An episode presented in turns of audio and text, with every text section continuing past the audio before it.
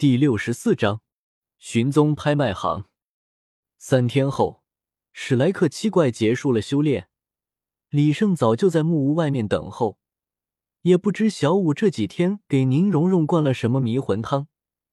宁荣荣见了他，居然只是脸有些发红，随后便无比自然的挽住了李胜的胳膊。老师，三哥，你们出来了。李胜向众人打了个招呼。这几天在学院里过得怎么样？有没有考虑过要加入我们史莱克学院？弗兰德还是没有死心，妄图将李胜拉入史莱克学院里。无聊极了，还是外面的生活适合我。不过在这里倒是遇见了一个有意思的人。宁荣荣听到后却有些紧张：“是什么人？男的女的？”“呃，是个男的，叫泰隆。”李生无奈的扶住了额头，这宁荣荣怎么醋劲这么大？这都要捕风捉影，要是知道清雪瑶的存在，还得了。原来是经常缠着小吴姐的那头猩猩啊！宁荣荣放下了心，转头问起了李胜：“李胜，我要回七宝琉璃宗一趟，你要不要和我一起去？”李胜现在可没有见家长的念头。更何况，在不久前才被宁风致宁宗主给教训了一顿，现在是万万不敢去的。不了，天斗城这么大，我还没有好好逛一下呢，等下次再说吧。宁荣荣闻言虽然有些失望，但是他心里也没有做好准备，不清楚自己的父亲会不会接受李胜，便同意了李胜的要求。宁荣荣请了假，回到了七宝琉璃宗。李胜每天都流连于天斗城的大街小巷之中，见识了不少新鲜玩意。当然，这只是掩饰，他始终没有忘记在天斗城外的山庄里见识的那一幕。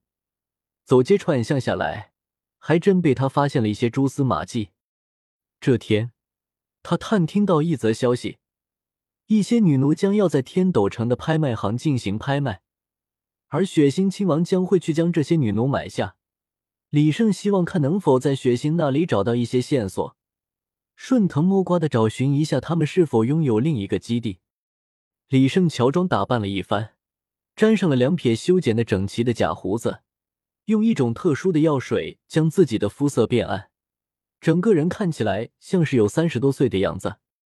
李胜顶着一顶黑色的圆帽，身着黑色风衣。大步流星的走向了天斗城拍卖行，先生，请问一下，您有竞拍资格认证吗？一个侍女走了过来，拦住的李胜。哦，竞拍资格认证，这个东西我是没有的，不过我想这个东西应该能够让我进去吧。李胜压低了嗓音，从怀里掏出一块腰牌，赫然是雪清和太子府里的魂师腰牌。在天斗城拍卖行迎宾的侍女每一个都不简单，这太子府里的腰牌他绝对认识的。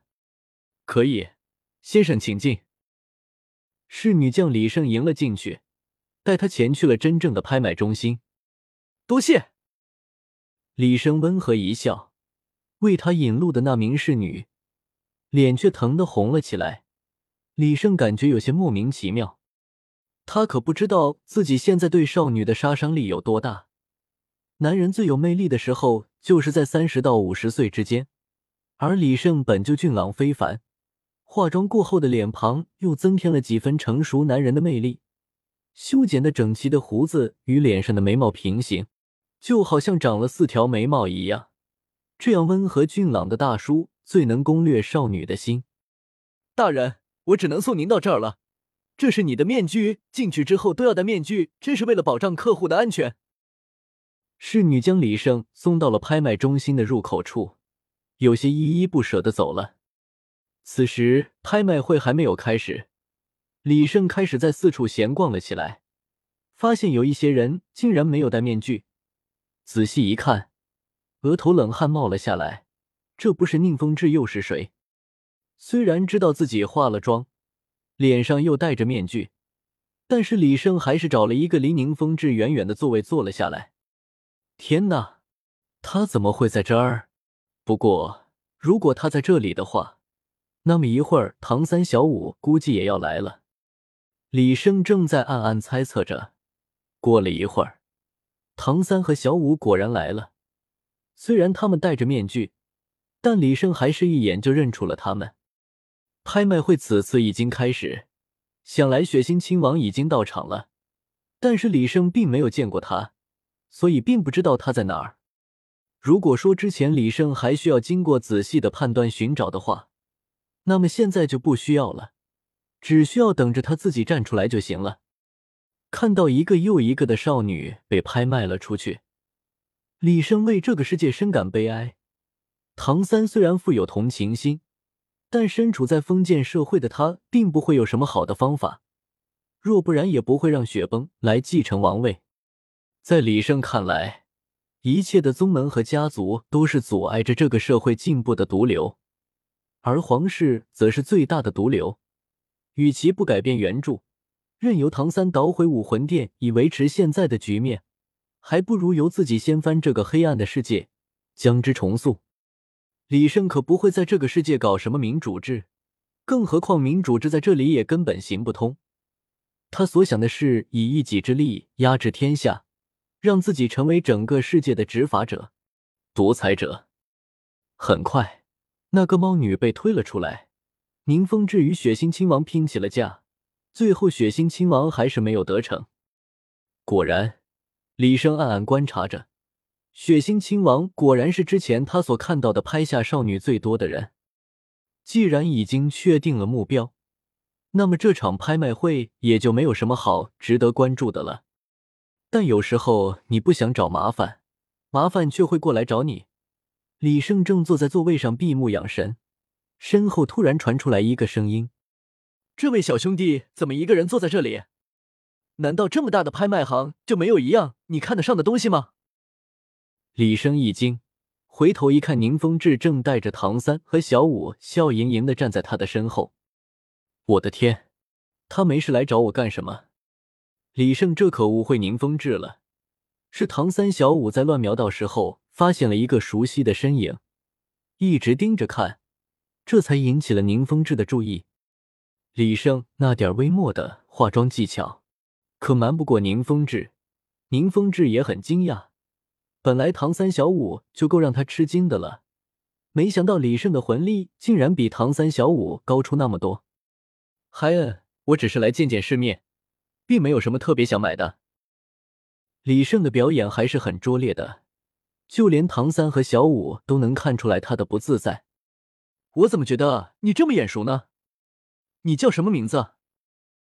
小五狐疑的说道：“在下许文强，姑娘想必是认错人了吧？